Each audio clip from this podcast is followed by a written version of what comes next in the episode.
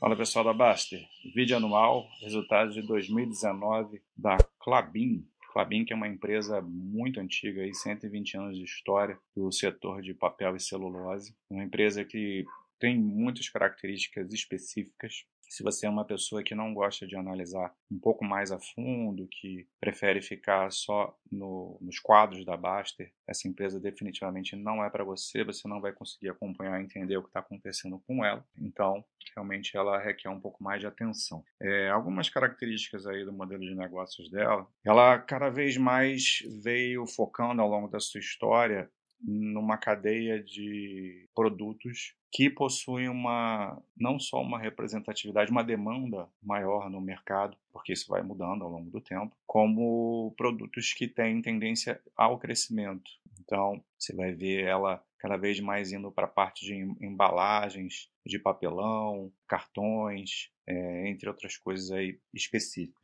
E ela tem um mix de produtos muito interessante também, que faz com que ela consiga é, mitigar os impactos de o que seria um setor comoditizado, né? porque ela vende celulose também, que é um material mais um pouco mais bruto, vamos dizer assim, né? do, que, do que um produto final, como uma embalagem, um cartão, um papel. E a celulose ela tem muita influência aí do, de, por ser uma commodity, então ela não controla esse tipo de preço. Né? Só que como ela tem esse mix muito diversificado, ela, ela também trabalha com esses produtos no qual ela consegue gerenciar que não, não vão sofrer esses impactos tão grandes é, dessas commodities. E como ela também tem uma, uma, uma, diversificação entre mercado interno e externo, ela consegue também fazer esse jogo aí de estar entre mais presente, é, flexibilizar né, a sua produção e sua venda para mercados que estão demandando mais, ou até mesmo pode ser que um, em algum momento a parte comoditizada vai estar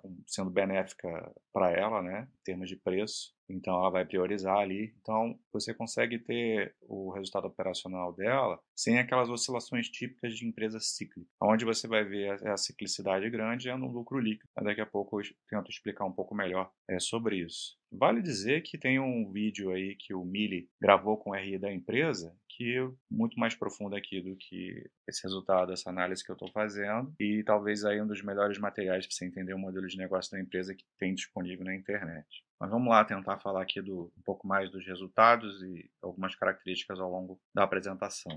Esse quadro aqui é um resumo né, do, dos principais indicadores a gente viu que houve um aumento do volume de vendas de 4% no resultado anual. Aqui está em milhões de toneladas, né? 3,3 4% acima de 2018. E a gente vê que o mercado interno ela, vai, ela teve uma, uma participação relevante aqui. Isso a gente vai ver mais na parte da receita líquida também. É que aqui não aparece, nesse, nesse quadro não aparece a parte de receita externa, essa, essa divisão, mas ele teve um aumento de 3% aqui, mas graças ao mercado interno que teve um aumento de 10% na receita. E isso compensou uma queda de 7% proveniente do mercado externo. Então, como eu falei, né, ela consegue jogar aí com essa diversificação para que os resultados dela é, sejam consistentes. Então, temos aqui é, 10 bilhões, 10,2 bilhões de receita líquida, graças a essa parte do mercado interno, puxada muito pela parte aí de, de, de celulose esse ano, em 2019, e parte de, de, cartões também foi bem. O EBITDA ajustado cresceu 7%, né, mais do que a receita, isso significa que ela foi muito boa no controle de custos, as despesas operacionais dela, ganhando cada vez mais sinergias, né? Então ela obteve aqui 4.3 bi de resultado ajustado do EBITDA, resultado bom, muito bom, principalmente porque teve esse sofrimento com o mercado externo, teve queda de, de preços de, de commodities também nesse ano, então mais uma vez aí ela conseguiu trabalhar bem com a sua diversificação e o seu mix de produtos para conseguir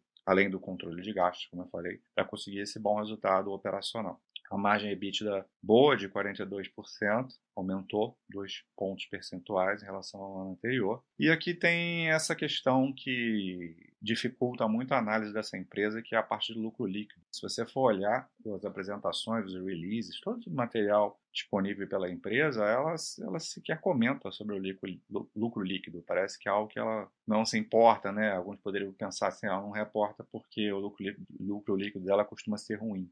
Contabilmente, sim, é ruim. Às vezes você vê até, se olhar no quadro lá da base, você vê ano com prejuízo. Né? Então, o que eles falam é que o lucro líquido não é uma boa métrica para se olhar nessa empresa aqui. E é melhor se direcionar tanto pelo EBITDA, resultado operacional, como a parte de geração de caixa. Então, o, o lucro ele vai sofrer, sofrer muito impacto relacionado a é uma empresa que tem muita depreciação, é uma empresa que tem muito. É, primeiro, a gente vai ver daqui a pouco a parte da dívida, né? Então, tem muitos juros de dívidas, e como a maior parte da dívida dela é em dólar, então você tem uma exposição tanto de variação cambial como de marcação a mercado, porque ela faz é, swaps dessa, dessa dívida.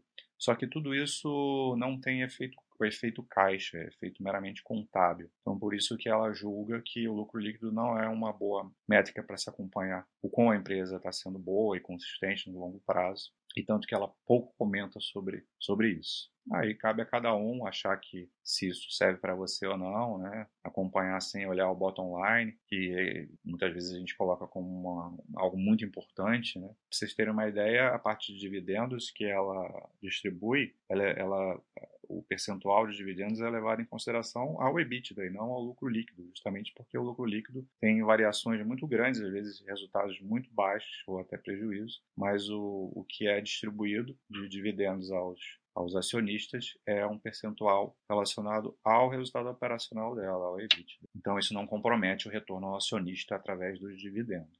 Então o endividamento líquido aqui aumentou para 14 bilhões, é uma empresa muito alavancada, uma característica dela, a gente vê que a dívida líquida sobre EBITDA em reais é 3,3, em dólar cai um pouquinho, e, e, em relação a 2018 aqui teve até um aumentozinho. Ela costuma operar mais ou menos nos últimos anos nesse nível de alavancagem, já foi até maior, bem maior. Aqui a gente vai abrir um pouco mais essa questão do resultado do lucro líquido, partindo um, do EBITDA, né, que eu já comentei ali em cima. Então, quando você volta aqui até o lucro líquido, a gente vai ver que os fatores que mais impactam são essa parte de depreciação aqui, né? Olha só, 2.1 bi só de depreciação, exaustão e amortização. 2018 tinha sido bem menor, né? Esse impacto, 1.6 e a parte financeira também. Aqui um, um 1,6 bilhões de impacto financeiro líquido, né? considerando receita de despesas financeiras.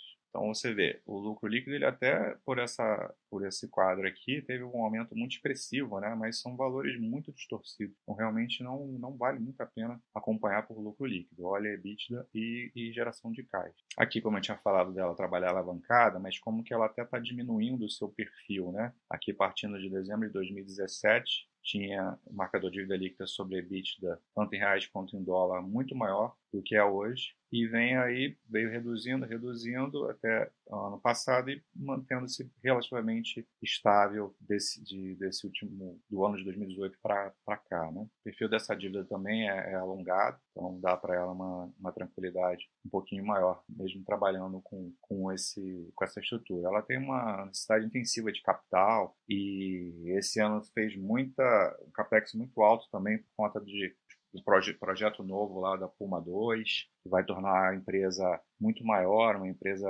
vai se tornar a terceira maior é, na parte de, de, acho que de embalagens ou de craft liner. Então ela vai estar tá, tá investindo para crescer muito. Então é uma dívida que, apesar de alta, é uma dívida interessante porque vai aumentar a capacidade dela operacional e de geração de caixa. E aqui, como eu falei que a geração de caixa é importante, a gente vai ver como, como que foi aqui. Essa parte tem um quadro aqui que ela fala de fluxo de caixa livre, partindo do, do EBITDA, como eu já mencionei, e aqui olha o CAPEX, que eu tinha falado que veio muito alto, né? 2,5 bi de investimento aqui, juros pagos também bastante altos. Aí você chega aqui tem, outro, tem outras coisas aqui, obviamente, né? E boa parte de dividendos pagos, e aí você chega a um fluxo de caixa livre negativo. Só que eles ajustam esse fluxo de caixa livre tirando projetos especiais de expansão, o projeto Puma 2, que foi 1.2 bi, que vai trazer para ela muito mais geração de caixa, e os próprios dividendos que estão indo para os acionistas, né? Então, o dinheiro que sai da empresa vai para acionista, é retorno também. Então, a gente tem uma fluxo de caixa livre ajustado, seria uma métrica um pouco mais real do, do operacional dela, de 1,4 bilhões. Foi inferior ao ano de 2018, que foi quase 2 bi, mas mesmo assim você vê que é uma capacidade de geração de caixa bastante expressiva. Então é isso, acho que não vou me alongar muito aqui não. É, tem muito material aí, como eu falei, no site já para estudar, só para a gente ter uma ideia dos resultados de 2019. Eu considerei esse resultado um resultado bom, um operacional é, interessante, uma empresa com projetos muito interessantes também de crescimento, de expansão, de se tornar uma empresa mais forte, mais geradora de caixa ainda. E no resto é, tem essa questão do endividamento dela, tem que saber olhar isso, principalmente a parte do lucro líquido, que vai estar sempre muito distorcido por amortizações, por juros de dívida, por efeitos meramente contábeis, cambiais e, e swaps de moedas estrangeiras. Então é isso. Um abraço.